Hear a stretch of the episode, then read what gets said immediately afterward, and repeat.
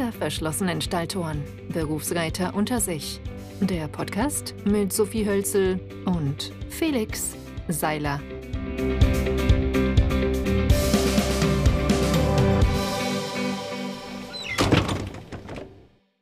Hallo und herzlich willkommen zu einer neuen Folge Hinter verschlossenen Stalltoren, Berufsreiter unter sich. Erstmal ein frohes neues Jahr an alle. Ich hoffe, ihr seid gut reingerutscht. Und ja, fangen wir an. Ich bin der Felix, wie immer. Ich bin die Sophie, von mir auch ein frohes neues Jahr und wir hoffen natürlich auch vor allem, dass eure Vierbeiner gut ins neue Jahr gestartet sind. Das ist ja für die immer nicht ganz so einfach wie für uns in der Regel. Ja, meistens bei uns ist es so, dass wir eigentlich immer Mitternacht, also ich war jetzt schon länger nicht mehr zu Hause, muss ich gestehen, an Silvester, aber meine Familie verbringt meistens Mitternacht bei den Pferden, um einfach da zu schauen, dass alles passt.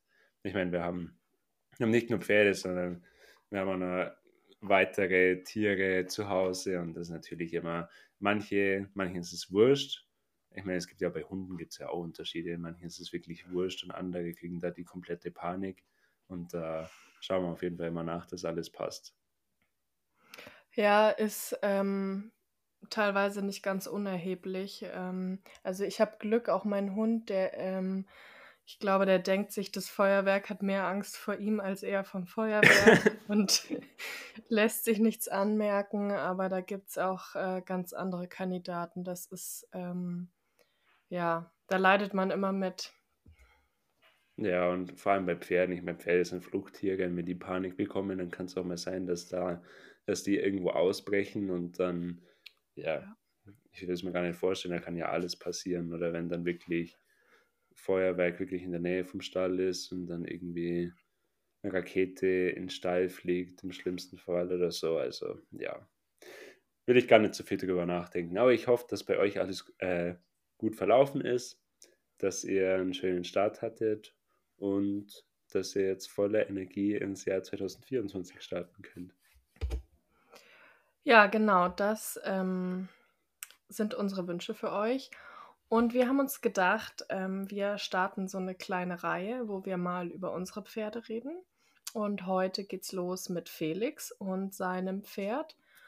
Und ja, Felix, erzähl mal, ähm, wie alt, welche Abstammung, seit wann hast du das Pferd? Also mein Pferd ist eine sogenannte Eigenproduktion. Ich weiß nicht, ob dieses Wort geläufig ist im Pferdekontext. In meinem Fall behaupte ich jetzt einfach mal, dass es das offizielle Wort ist für ein selbstgezüchtetes Pferd. Also, ja, genau wie gesagt, ich habe das Pferd seit es auf der Welt ist. Ist äh, eine Stute ähm, von meinem Pferd, was ich vorher geritten bin. Ähm, aus der ist die gezüchtet. Also, sie heißt Gabi inoffiziell. Offiziell steht der Name so halb fest. Das ist ein bisschen, also der Vater ist ein Belgier, hat einen holländischen Namen dementsprechend.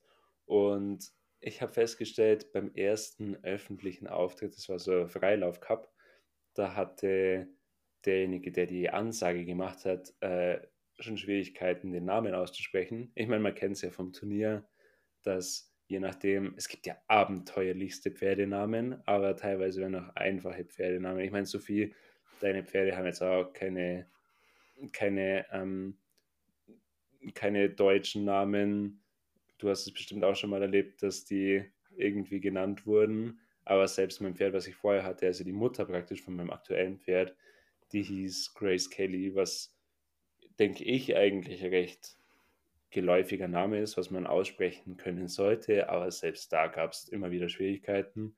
Und eben mein jetziges Pferd mit dem holländischen Namen muss ich mir noch überlegen, bevor ich sie als Turnierpferd eintragen lasse, ob das wirklich die richtige Wahl ist. Ich meine, ich nenne sie immer Gabi, manche nennen sie Kenny, ich nenne sie auch mal Kenny, weil meine Stute hieß Kelly, Kenny, Kelly. Ich nenne sie meistens Gabi. Vielleicht bleibt es einfach Gabi. Mal schauen. Ja, es bleibt spannend und ich ähm, bin ja auch der Meinung, dass Tiere, die keine zehn Spitzennamen haben, einfach auch nicht geliebt werden. Aber jetzt erzähl uns doch mal, wie ist denn dieser Name? Also dieser Ich hoffe, das ist, sagenumwobene. ich habe da jetzt lang um heißen Brei rumgeredet. Ich hoffe, wir haben keine holländisch sprechenden Hörer. Nicht, dass ich jetzt noch gecancelt werde dafür, dass ich mal den eigenen Namen oder den Namen von meinem eigenen Pferd nicht richtig aussprechen kann. Sie heißt Grazia Fand Paradis, stammt ab von Manchester Fand Paradis. Und genau, die Mutter stammt ab von French Buffet. Ist, also die Mutter ähm, ist eine sogenannte Halbblutstute. Das heißt Vollblutvater, Warmblutmutter und eben der Vater von meinem Pferd ist ein belgisches Warmblut. Springen betont gezogen, kann man vielleicht an der Stelle auch hinzufügen. Also die Hoffnung besteht, dass es mal ein Springpferd wird. Ja, cool, aber ich finde den Namen eigentlich äh, ganz cool und also so ganz kompliziert ähm, ist er ja nicht, oder? Also. Ja, sagst du. Ja, und ich würde einfach empfehlen, also wenn dir jemand jetzt sagt, dass du den Namen falsch aussprichst, dann sagst du einfach, nee, ähm, das hast du falsch verstanden. Der wird genau so ausgesprochen. Und, ähm, es ist nämlich gar ähm nicht holländisch, sondern es ist ähm, ägyptisch. Ja, es ist halt einfach ein Eigenname. Also. Ja. da würde ich einfach ganz felsenfest auf meinem Standpunkt beharren. Ja, das ist eine gute Idee. Ähm, genau, also mein Pferd wird hoffentlich Springpferd. Im Moment, sie ist jetzt, oh, sie ist jetzt offiziell seit 1. Januar 4, fällt mir gerade ein. Das ist also ist im Mai geboren. Inoffiziell wird sie erst 4. Nichtsdestotrotz, ähm, sie ist gerade dabei, angeritten zu werden und macht sich echt gut. Sie ist total brav. Da kommt sie zum Glück nach ihrer Mutter, die auch im Umgang immer total brav und ehrlich und unkompliziert war. Und ich muss sagen, beim Anreiten, ich mache es nicht selber, weil ich da einfach persönlich viel zu wenig Erfahrung habe. Ich würde es mir schon zutrauen, dass ich es machen könnte, aber ich bin der Meinung, oder ich persönlich lasse es einfach gern von jemandem machen, der schon viele Pferde angeritten hat, der da gewisse Erfahrung hat, wo ich die Pferde, die derjenige angeritten hat, kenne und weiß, dass, das, dass die gut geritten sind. Genau.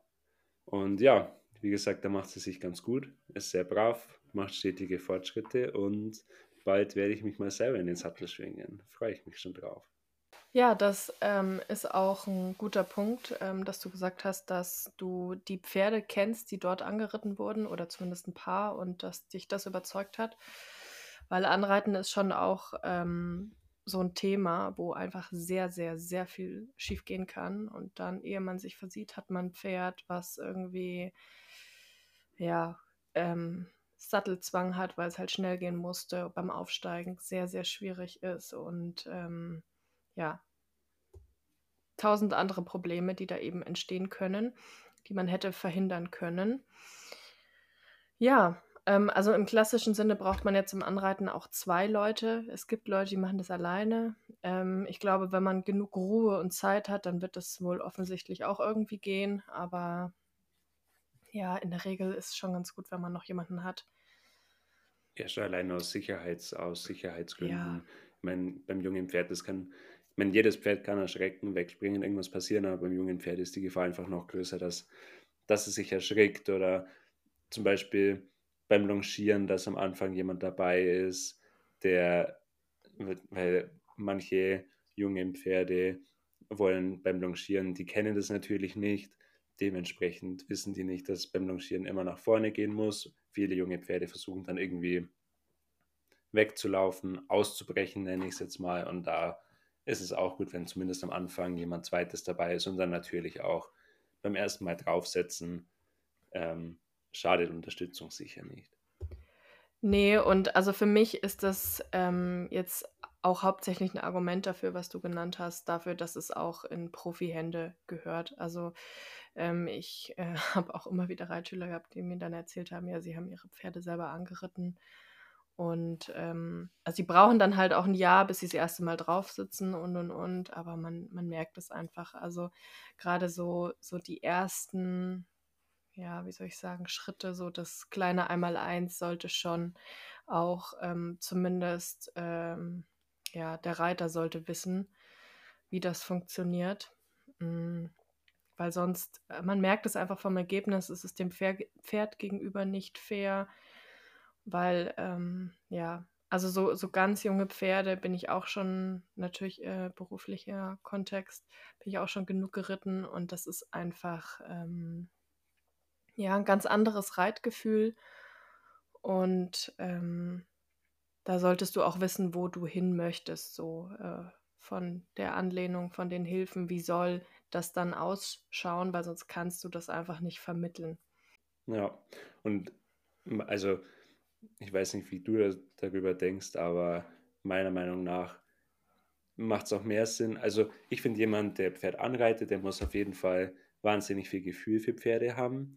Der muss sicher sein in dem, was er tut, aber der muss bei Weitem kein Grand Prix-Reiter sein. Der muss noch nie in seinem Leben, der muss nicht mal jemals in seinem Leben älteres OL-Springen geritten sein. Das ist komplett irrelevant fürs Anreiten. Da zählen wirklich nur die grundlegenden Sachen wie eben der Umgang mit dem Pferd vom Boden aus, Takt, Losgelassenheit, Anlehnung, das war's. Mehr, mehr braucht man nicht fürs Anreiten.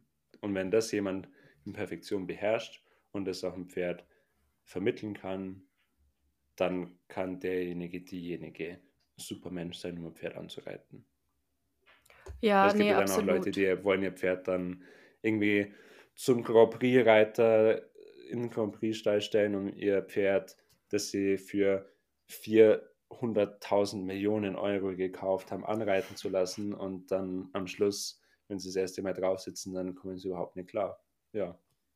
Aber also, ähm, ihr könnt es ja alle mal versuchen, ähm, Grand Prix-Reiter zu finden, also vor allem also einen Dressurreiter zu finden, ähm, der euer Pferd anreitet. Und dann könnt ihr Bescheid sagen, wenn ihr einen gefunden habt, weil ich glaube nämlich, ihr werdet keinen finden.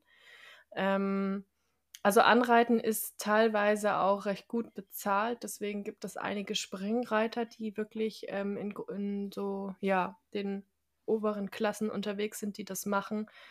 Aber Dressurreiter, mh, hm, also sonst wären es ja auch keine Dressurreiter, wenn sie irgendwie risikofreudig wären. ähm, nee, aber ich sehe das genauso. Also sagen wir mal, ein solides A-Niveau reicht und man muss auch also diese Arbeit mit den jungen Pferden halt mögen. Das ist schon noch, ja. auch nochmal ein bisschen was anderes. Da gibt es ja auch Leute, die sich spezialisiert haben und die das wirklich sehr gut machen. Gibt leider auch genug, habe ich auch schon in Stellen gearbeitet, die da ganz, ganz, ganz viel Mist machen und ähm, ja, die sich halt auf die Fahne schreiben, dass es besonders schnell geht und und und. Und ähm, hattest du äh, dein Pferd schon anlongiert oder hast du alles quasi machen lassen?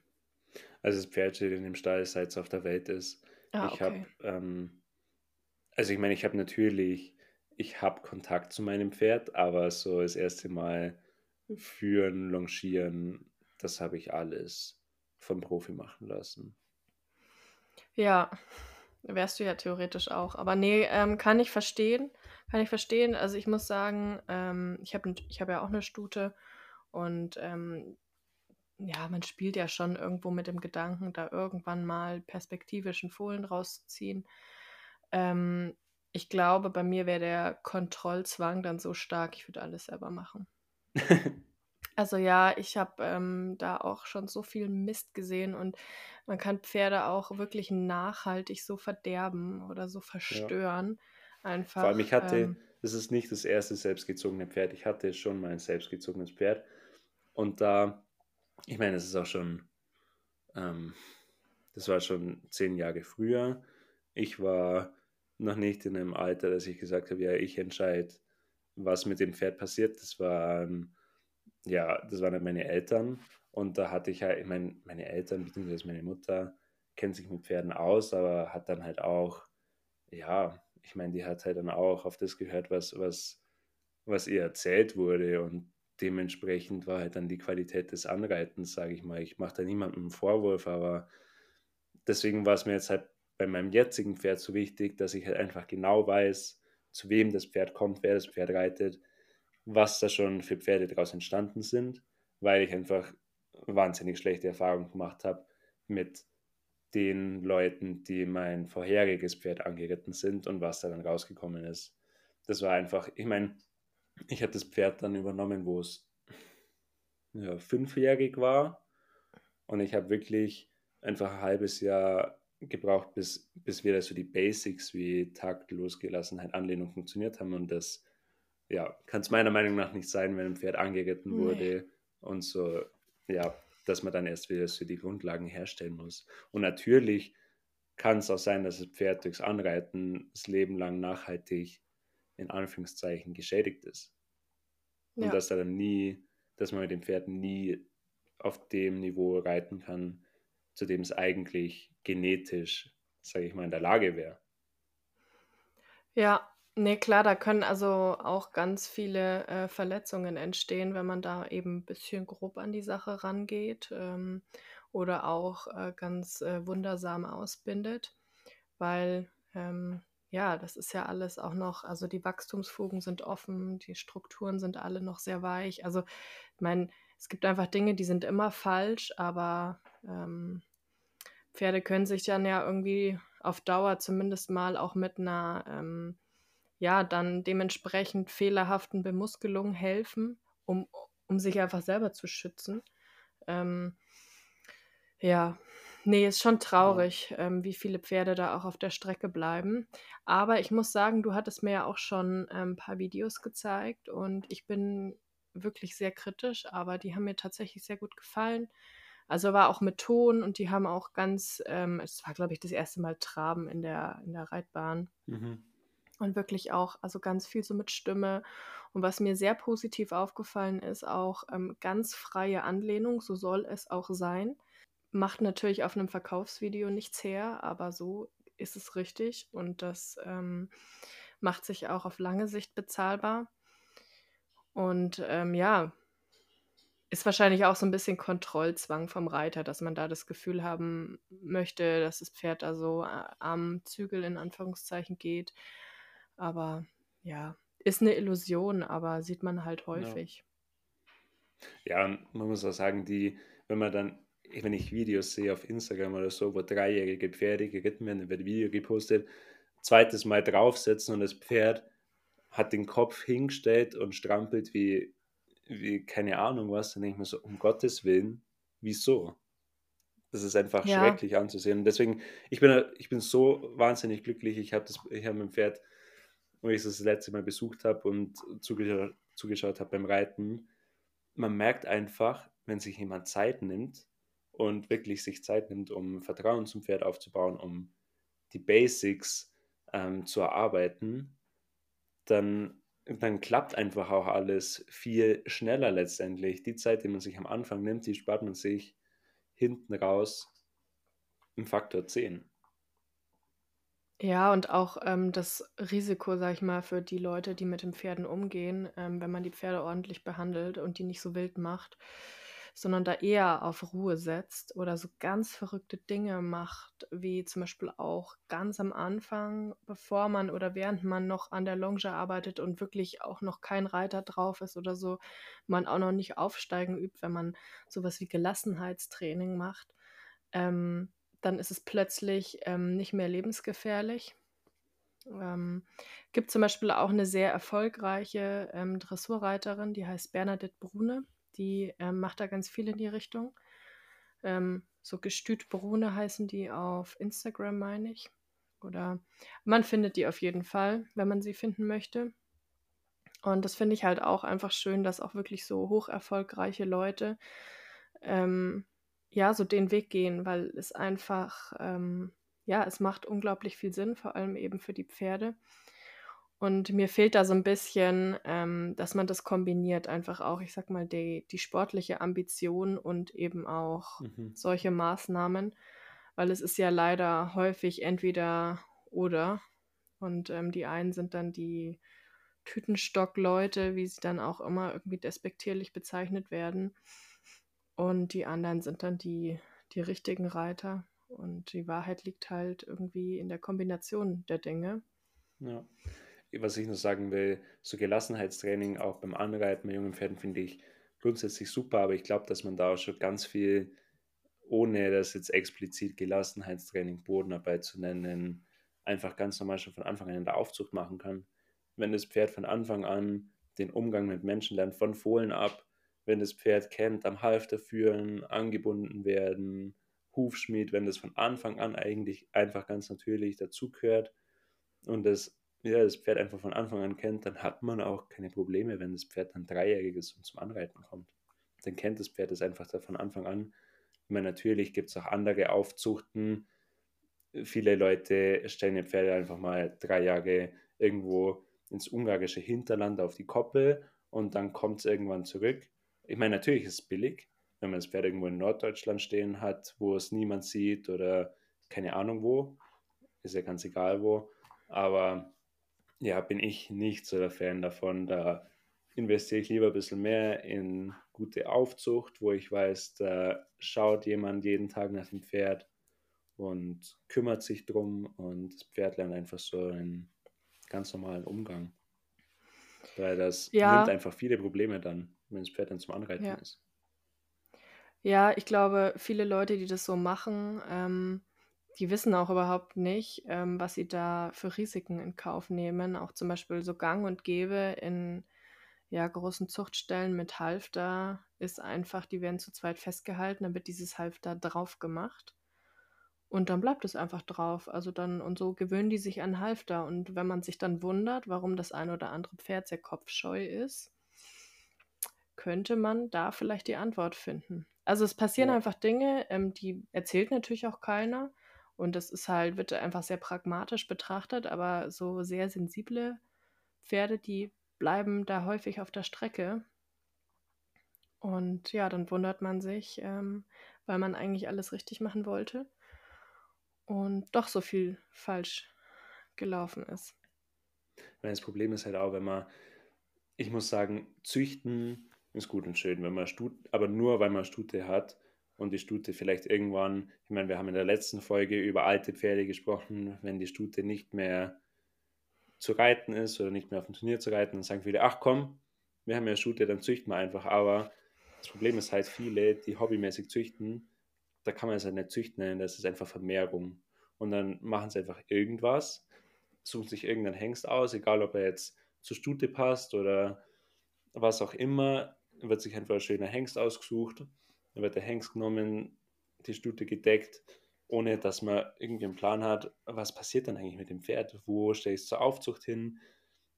Ich meine, dann muss man sich halt auch, wenn man keine Ahnung hat, muss man sich halt irgendwie auf andere Leute verlassen, was die einem sagen. Und da kann halt einfach echt viel schief gehen. Und ich habe das, wie gesagt, bei meinem ersten selbstgezogenen Pferd erlebt. Ich meine, der ist letztendlich ist ein super Pferd geworden und ich mag ihn total gern. Aber es ist einfach, wir hätten uns so viel Ärger und so viel Arbeit auch ersparen können, wenn wir das einfach besser gewusst hätten, sage ich mal. Und ja, ganz zu schweigen davon, dass das Pferd, ich meine, das war auch kein Züchten, das war Vermehrung, sage ich ganz offen und ehrlich.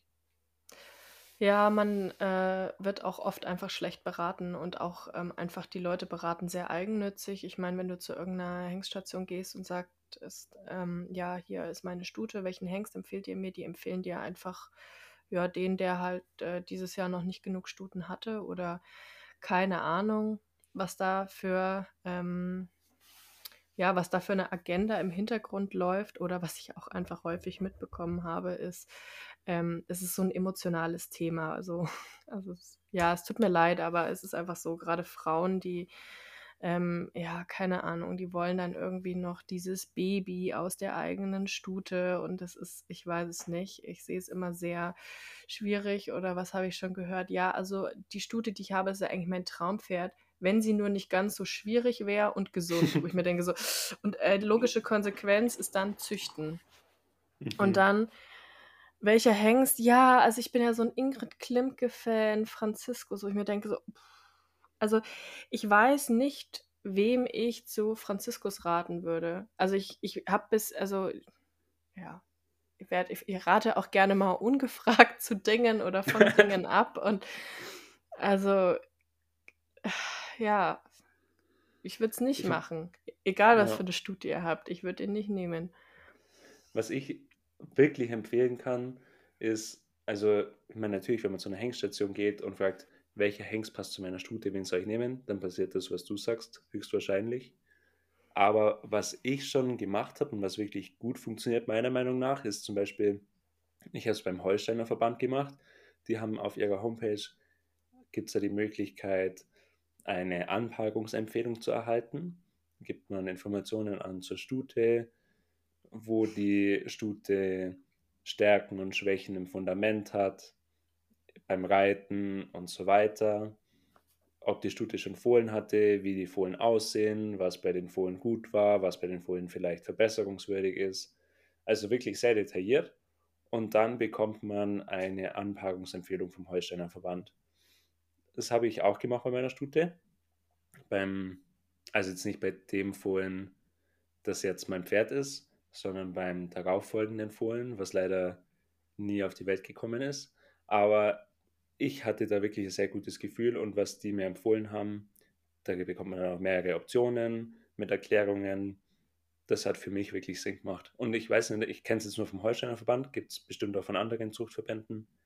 Aber da hat man einfach eine viel breitere Auswahl, wenn man sich jetzt auf eine bestimmte Hengststation beschränkt. Ich meine, der Holsteiner Verband wird dann auch eher Verbandshengste ne, äh, vorschlagen, denke ich mal, und weniger Privathengste. Aber trotzdem finde ich, hat man da eine recht unparteiische Empfehlung. Ja, also ich glaube, man muss einfach insgesamt sagen, ähm, dass Züchten extrem politisch ist. Und ähm, ja, also ich glaube, du hast so, ich sag mal, die neutralste Empfehlung bekommen, die, ähm, die man bekommen kann. Und man muss halt auch bedenken, also wenn du dann, keine Ahnung, meinetwegen beim Holsteiner Verband warst du jetzt oder mhm. wo? Ja. Ja, die wollen ja auch also keine schlechten Holsteiner haben. Also ähm, das heißt, die werden dir jetzt nicht irgendeinen totalen Mist empfehlen, möchte man meinen. Aber ja, also ich glaube, die allermeisten Leute sind ähm, besser bedient, wenn sie sich äh, junge Pferde kaufen und nicht selber züchten. Und ja. die allermeisten Leute sind am besten bedient, wenn sie ausgebildete Pferde kaufen. Ja, und, ja zu 100 Prozent. Ähm, ich meine, es ist ein Trugschluss, wenn man denkt, man züchtet und dann bekommt man praktisch ein Pferd gratis. Das ist kompletter Bullshit. Oh Gott, oh Gott. Züchten kostet Hilfe. so wahnsinnig viel Geld. Ich meine, die Decktaxe ist das eine, das ist nicht so viel, das sind vielleicht im schlimmsten Fall 5000 Euro. Okay, aber was dann danach kommt, die Tierarztkosten. Ich glaube, ich habe pro Fohlen ungefähr pff, ja locker über 2000 Euro jedes Mal Tierarztkosten gehabt. Nur fürs Besamen, ja. für die Trächtigkeitsuntersuchung und so weiter und so fort. Dann eventuell so follikelstimulierende Medikamente, das läppert sich einfach. Und dann kommt noch die Aufzucht dazu, dann gibt es einen Tierarzt, einen Hufschmied. Also das ist einfach, wenn man züchtet, um Geld zu sparen, dann bitte nicht. Und ich, nein, ich kann grundsätzlich sagen, das hat mir mal eine sehr erfahrene Pferdefrau gesagt und ich finde, da ist sehr viel Vages dran. Wenn man Pferd kauft und ja, wenn man sich ein Pferd kaufen will, man zahlt immer mindestens 25.000 Euro. Wenn man sich jetzt ein junges Pferd kauft, für 5000 Euro, sagen wir mal, dann steckt man das in die Ausbildung. Kommt man auch ungefähr auf 25.000 Euro. Wenn man sich ein billiges Pferd kauft, weil es vielleicht einen Befund hat, dann kommen Kosten über den Tierarzt wieder rein. Wenn man sich ein gut ausgebildetes Pferd kauft, was gesund ist, dann zahlt man einfach mehr Geld, aber dafür hat man danach weniger Folgekosten. Ich finde, dessen muss man sich immer bewusst sein. Ja. ja. Nee, also sparen bei Pferden ist ähm, schwierig und ähm, oder auch gar nicht möglich. Das ähm, ja, ist schon richtig. Und wie ja. hast du dich jetzt äh, für diese Anpaarung entschieden? Hm, gute Frage. Also ich meine, ich bin ja auch inzwischen recht gut vernetzt in der, in der Pferdebranche und mein Ansatz war einfach mit so vielen Leuten wie möglich zu reden.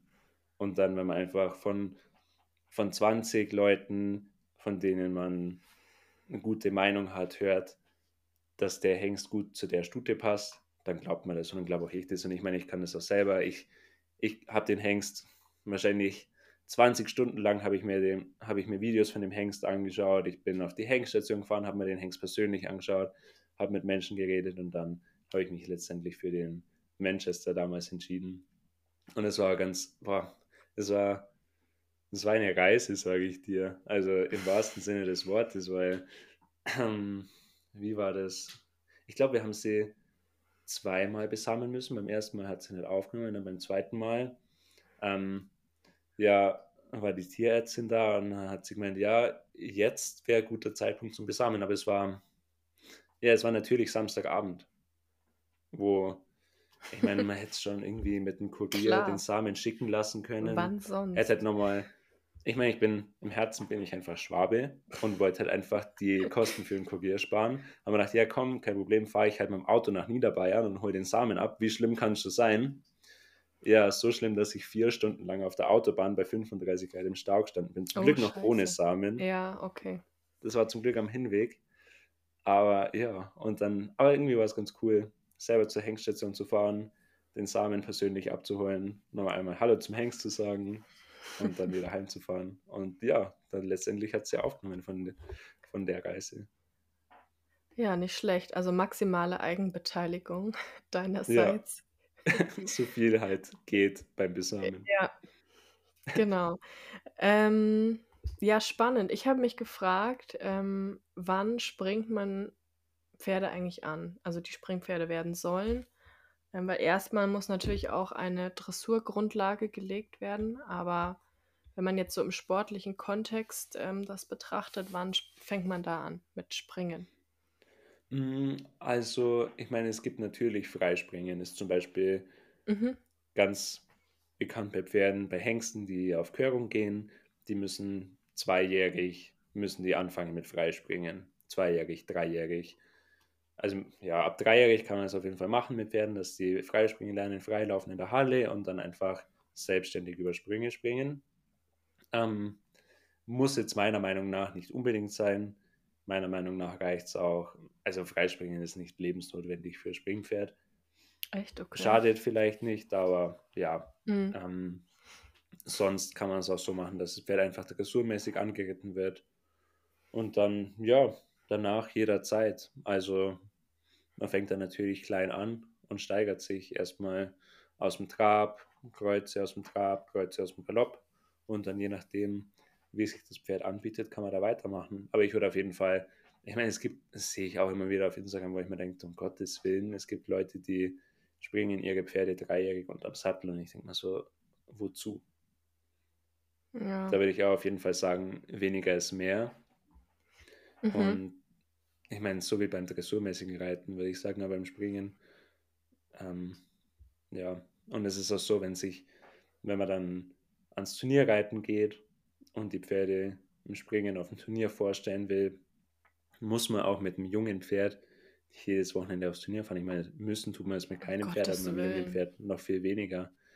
Und da ist es auch schwierig, das ist so, ich meine, können wir auch gerne nochmal gesondert drüber reden, aber Bundeschampionat, fünfjährig, müssen die Pferde 1,25 Meter springen und das finde ich schon echt Das ist M, krass. oder? Ja, das ist M. Ja, vor allem auch dann, ähm, ich weiß nicht, sind es auch drei Tage hintereinander dann? Oder? Ja, ich glaube schon. Ja. Ja, das ist schon, schon auch Wahnsinn. Ähm, Und das muss geht dann, sagen, ich meine, ich muss nur ganz kurz, ich muss sagen, das geht und ich will es auch nicht grundsätzlich verurteilen, das ganze Bundeschampionat auch für fünfjährige Springpferde nicht, aber es geht wirklich nur mit Pferden, die so viel Talent haben, dass es reicht, wenn man die äh, alle zwei Wochen mal springt und Ja. zweimal vor dem Bundeschampionat mit denen auf dem Turnier sein muss, damit sie sich qualifizieren. Dann finde ich, kann man es machen, aber es kann man nicht mit einem durchschnittlich begabten Pferd machen, das Nee. jede Woche im Springen trainiert werden muss. Da finde ich es komplett sinnlos. Aber das ist, ja, wie gesagt, bei sehr wenigen Pferden finde ich es okay, finde ich es vertretbar, einfach bei wahnsinnig talentierten, guten Pferden, aber sonst würde ich da die Finger davon lassen. ja, nee, absolut. Also machen wir nochmal eine gesonderte Podcast-Folge drüber. Also ich finde es interessant, dass du die äh, vorher nicht unbedingt freispringen lassen würdest, weil, also ich meine, meine Pferde sind Dressurpferde und ähm, aber ich habe die auch gesprungen, auch unterm Sattel und ich finde es auch einfach wichtig. Ähm, und da würde ich nie auf das Freispringen verzichten, weil, also ich meine, ich komme auch durch den L-Parcours, wenn es sein muss. So. Also, das ist jetzt nicht das Ding, also es ist jetzt nicht, dass ich so überhaupt gar nicht springen kann, aber ich bin halt auch niemand, der jede Distanz trifft, der immer jede Distanz sieht und und und, wie halt die meisten Leute. Und ähm, es hilft schon, auch wenn die Sprünge klein sind, ähm, wenn die Pferde einfach da so ein bisschen Gefühl kriegen, auch allein für ihren eigenen Körper. Und dann, weil im Zweifelsfall, ja, sind die da ihres Glückes Schmied. Wenn ich da jetzt irgendwie die Distanz nicht treffe, dann ähm, müssen die sich da selber irgendwie retten, entweder über den Sprung oder einfach stehen bleiben. Und ähm, es hilft schon, wenn sie das halt auch können oder wenn sie eine Chance haben, ähm, ja, da einfach so ein bisschen Gefühl für zu kriegen. Ja, ist so meiner Meinung nach ein zweischneidiges Schwert, weil ich meine, also erstens solltest du nicht zu bescheiden sein. Ich finde, du machst es auch im Springsattel recht, recht gut viel. Und zweitens, also du machst es auf jeden dir. Fall so gut, du machst es auf jeden Fall so gut, dass du ähm, das Tempo von deinem Pferd bestimmen kannst. Und wenn du jetzt ein unerfahrenes ja. Pferd hast, also Worst Case, du willst Dressurpferd springen, ein zehnjähriges Dressurpferd, was noch nie einen Sprung gesehen hat, du kannst wenigstens lenken und bremsen. Das ist ja. schon mal der Vorteil gegenüber dem Freispringen. Zum Freispringen muss der Stall entsprechend ausgerüstet sein. Man kann nicht einfach einen Sprung in die Halle stellen und das Pferd da drüber peitschen. Das ist einfach Nö. gefährlich. Es ja. ist so, dass zum Freispringen meiner Meinung nach sollte, wäre es ideal, wenn die Halle maximal 20 mal 40 hat. Größer finde ich schwierig. Da muss man dann, wenn man es richtig machen will, die Halle irgendwie abtrennen. Entweder mhm. mit Gattern, aber ich meine, da können die Pferde auch drüber springen, im schlimmsten Fall. Besser mit ja. irgendwie Strohballen oder so. Die Möglichkeit hat auch nicht jeder Stall. Nee. Und dann ist einfach, wenn da ein junges Pferd ist, was dann, keine Ahnung, irgendwie kopflos irgendwo drüber rast, übers Gatter springt, dann ja, kann da halt auch viel passieren und dann finde ich es halt Ja, oder in den Spiegel rein. Oder in den Spiegel rein. Ja, ja, was man vielleicht sagen muss, also ich meine mit Freispringen auch vielleicht einfach nur Cavaletti-Höhe. Also es muss jetzt in okay. dem Sinne, also es okay. geht, ähm, oder für mich zählt zum Beispiel auch äh, als Freispringen, weil man die Pferde jetzt irgendwie am Halfter an der Longe hat und da einfach mal ähm, über ein Cavaletti longiert. Einfach mal okay, guckt, was sie draus Fall machen. Unterschiedliche Vorstellungen von Freispringen. ja, da geht es los. Also sagen wir so, da geht es für mich los. Also da einfach ja. so eine Reihe aufzubauen und am Ende steht ein Ochser, den man dann äh, möglichst hoch macht. Also da sehe ich jetzt für ein Dressurpferd keinen Sinn drin. Also nee. jetzt äh, alle Eventualitäten mit Körung und so mal ausgenommen. Einfach nur für, also Springen äh, mit gymnastischem Zweck da gibt es für mich keinen. Also man muss zum Beispiel, mein Wallach, der ist sehr groß, der hat ein Stockmaß von 1,80 und der springt auch sehr gut. Und also wenn ich den jetzt äh, nur über Cavalettis springen lasse, der, der springt da nicht drüber. Der, ja. Ähm, ja, der galoppiert da irgendwie drüber. Also der braucht schon, einfach um wirklich einen Sprung zu machen, braucht der schon so, ja, so Meter oder so. Ja. Und äh, meine Stute zum Beispiel, die ist ähm, sehr vorsichtig, die, die überspringt sich auch immer so ein bisschen. Und ähm, also für die reicht ein Cavaletti, da würde ich nicht höher machen. Ja. Es ist ganz witzig, weil das erste Mal, wo ich den Wallach äh, in live gesehen habe, da war es tatsächlich an dem Tag Springpferd. Stimmt's? Das sind wir abends, sind, waren, wir, waren wir in München, sind wir nach einer Halle geritten. Da ist dann äh, eine gemeinsame Freundin von uns, ist dann dein Pferd, dein Wallach geritten. Und ah, du ja. hast gemeint, ja komm, spring doch mal. Also ja, dann haben wir gedacht, hey, das soll Dressurpferd sein, der hat es echt gut gemacht. Ja, das war auch dann, ähm, also wir hatten da so ein Cavaletti davor und also so halt, dass er immer passend hinkommt. Ähm, und das war dann auch 1,20 Meter oder Meter 25, ja. 30. Ja, man muss sagen, nee, das war schon hoch. Also das war schon, also, äh, wie gesagt, der ist sehr groß und äh, Springen, Ja. das hat auch nichts mit Springreiten zu tun. Dafür Da war die Reiterin sehr klein. Ja, ja, stimmt. Also, wenn die Reiterin vorm Sprung steht, dann war es eigentlich schon eher 1,40 Meter. Ne, also das hat mit Springreiten nichts zu tun, da irgendwie einfach ähm, eine Reihe aufzubauen und am Ende hochzuziehen oder was irgendwie so schön mit Vorlegstange, dass man passend hinkommt, sondern Springreiten ist halt äh, passend hinzukommen. Ja. Ähm, das muss man schon ganz klar sagen. Und der lief auch Körungsvorbereitung. Also ich hätte mir für ihn gewünscht, dass er das nicht hätte machen müssen. Es hat ihm nicht gut getan, also einfach mental Aber nee, der, der springt ganz gut und der, ähm, der guckt halt auch ähm, selber hin und, und kann sich da auch ganz gut einschätzen. Ja. Im Gegensatz zu meiner Stute leider. Wir hatten auch mal ähm, die Geschichte, dass es war wohl irgendwie ein lautes Geräusch am Stall und meine Pferde sind beide über den Zaun gesprungen. Bloß meine Stute hat sich dabei überschlagen, weil sie im Prinzip halb hm. ins Gatter gesprungen ist. Ah, das ist blöd. Ja, das ist ziemlich doof. Hm. Ähm, ja, wir hatten mehr Glück als äh, Springvermögen. Und weil sonst, also da hätte alles passieren können. Das ist echt. Naja. Hm. Also für die reicht zum Beispiel einfach ein Cavaletti. Ja. Ich meine, ich will jetzt nicht unhöflich sein, aber nochmal, um die Aufmerksamkeit auf mein Pferd zu lenken. Ja. Bitte. Um das es eigentlich gehen sollte, ursprünglich in der Folge. Wir sind ein bisschen abgedriftet, aber ja, war, glaube ich, trotzdem nicht schlecht. Was ich mir jetzt so, also wie gesagt, mein Pferd wird gerade angeritten. Bald werde ich mich mal selbst in den Sattel schwingen und dann, ja, mal schauen, was die, was die Zukunft bringt. Es ist so, ich bin selbst, äh, ich habe ein Stockmaß bzw. Körpergröße von über 1,90 Meter, also ich bin eher lang. Mein Pferd ist noch in einem, puh, ja, wie sagt man das jetzt, schön, also sie ist jetzt nicht klein, aber sie ist jetzt auch nicht groß. So mein mhm. perfektes Pferd. Wer hätte so ein Stockmaß von 1,75 Meter, ungefähr so wie die Mutter meines aktuellen Pferdes. Mhm. Sie, mein jetziges Pferd hat ungefähr ja, einen Meter, ich schätze mal so 1,60 Meter bis 1,65 Meter. Ist eher, ja, ich meine, es ist nicht klein, aber jetzt auch nicht unbedingt perfekt für mich. Und ja, ich hoffe einfach, sie wächst noch sehr viel. Ja, es ist ja eine Stute, die wachsen ja ähm, schon auch eine ganze Weile. Ja. ja. Also ja, die Hoffnung steht zuletzt. Ich fütte ja sehr viel Stroh. Äh, Stroh. Mhm. Ich meine Heu. Ich verwechsel manchmal Heu und Stroh, das ist ganz witzig. Okay, weil sehr professionell. ja, sehr professionell. Du kommst ja auch noch aus der Landwirtschaft. Mein Papa ist Bauer. Wir haben, ich bin auf dem Bauernhof aufgewachsen und ich verwechsel, seit ich sprechen kann.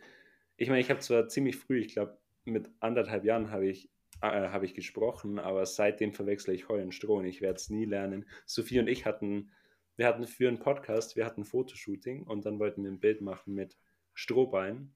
Ich habe gesagt, ja, die Strohballen schon gut aus, aber es waren Heuballen, natürlich. Ich meine, es ist immer ja. das andere, was hm. ich sagen Wie, wie gehen deine Eltern mit der Enttäuschung um? Ähm, sie haben den Kontakt abgebrochen. Nee, Spaß.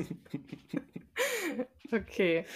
Ja, nee, alles gut. Ähm, Nobody's perfect. Also nochmal, ja, nochmal zu deinem Pferd. Also ich, du bist ja relativ schmal. Also du bist ja niemand, der jetzt, äh, oder also schmal im Sinne von leicht. Also bist ja niemand, der jetzt dann äh, bei der Größe irgendwie 110 Kilo wiegt.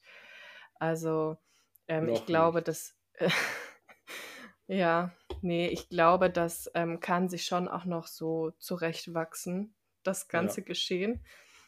Ja, eben um nicht 110 Kilo zu wiegen. Ich meine, es ist ja gerade das neue Jahr. Viele fassen als Neujahrsvorsatz, ins Fitnessstudio zu gehen. Mein Neujahrsvorsatz ist, möglichst wenig Muskeln aufzubauen, um mein Gewicht halten zu können. Mhm, nicht schlecht. Finde ich absolut logisch und konsequent. Ja. Ähm, ja, und was, also sagen wir mal so, ähm, angenommen, sie würde jetzt eine optimale Größe erreichen, dass, dass du sie einfach ähm, ordentlich reiten kannst, dass das harmonisch ausschaut. Was wären so eure Ziele, deine Ziele? Hm, also, wie soll ich sagen, ich habe, also mein Pferd kostet Geld und wenn ich ein Pferd habe und für das Pferd jeden Monat ja, viel Geld ausgebe, dann will ich ein Pferd haben, mit dem ich nicht nur ausreiten gehen kann, sondern mit dem ich aufs Turnier fahren kann, springen, reiten kann und ja, auch einen gewissen Erfolg habe auf dem Turnier. Ich meine, ich hatte ein Pferd, das Pferd, unser erstes eigenes gezüchtetes Pferd, das war auch jung, mit dem bin ich auch Springpferde A geritten und so weiter und so fort. Und der war jetzt, ich meine, er war ganz nett, aber er hatte halt im Springen bin Springpferde A geritten und der hatte sechs um.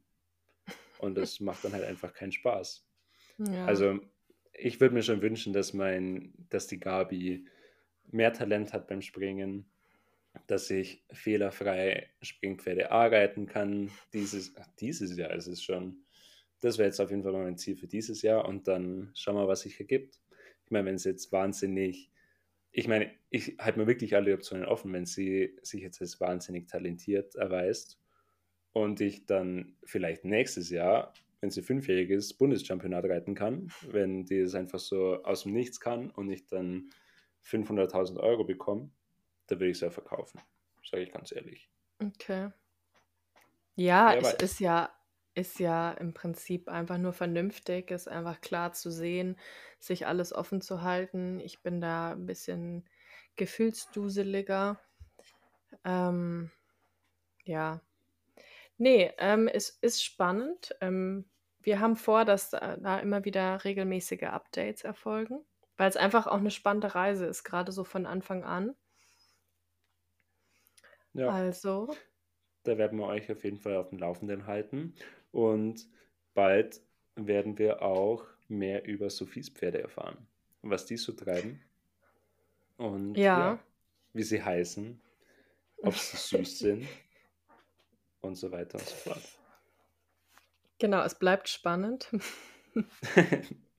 Und ja, bis dahin hoffen wir, dass euch unsere Folge gefallen hat. Wenn sie euch gefallen hat, dann gebt uns gerne fünf Sterne auf der Podcast-Plattform eures Vertrauens. Folgt uns bitte auch auf Instagram. Hinter verschlossenen Stalltoren heißt und hinter verschlossenen Stalltoren. So rum heißt unsere Instagram-Seite. Schaut da auf jeden Fall vorbei. Und ja, Ja, also Felix hat sich neulich bei mir beschwert, dass ähm, manche Leute die Story von unserer Podcast-Seite anschauen, also die Instagram-Story und aber nicht folgen. Und ähm, also Felix ähm, ist da persönlich getroffen und äh, beleidigt und gekränkt, wenn ihr das so macht und uns nicht folgt. Also ja, müsst ihr selber wissen, ob ihr das verantworten könnt. Und dann würde ich sagen, bis zum nächsten Mal. Und ja, also Sophie, so ist es vielleicht ein bisschen, aber ich meine, ich habe ich hab noch nicht darfst, geweint, deswegen du darfst ruhig zu deinen Emotionen stehen, Felix. Es ist in Ordnung. mache ich. Aber ja, also auf jeden Fall, wir freuen uns wahnsinnig, wenn ihr uns folgt und uns bewertet und uns auch auf Spotify folgt. Und ihr könnt uns auch gerne jederzeit schreiben. Wir schreiben auf jeden Fall innerhalb eines Werktages zurück. Gebe ich hier mein offizielles Versprechen. Ihr könnt euch gerne dazu schreiben, ähm, zum Beispiel, wenn ihr jetzt Frage habt zu meinem Pferd oder zum Springreiten oder zu Sophies Pferden oder zu Sophie an sich oder zu Sophies Reitstundenangebot, was sie hat, dann könnt ihr auch gerne Sophie schreiben. Also ja, kontaktiert uns jederzeit. Wir freuen uns, mit euch zu sprechen, auch über Themenvorschläge, die ihr vielleicht habt. Und dann hören wir uns bald wieder bei Hinter verschlossenen Stalltoren Berufsreiter unter sich. Genau, also wir sind offen für jeden Austausch und bis zum nächsten Mal. Bis dann. Tschüss.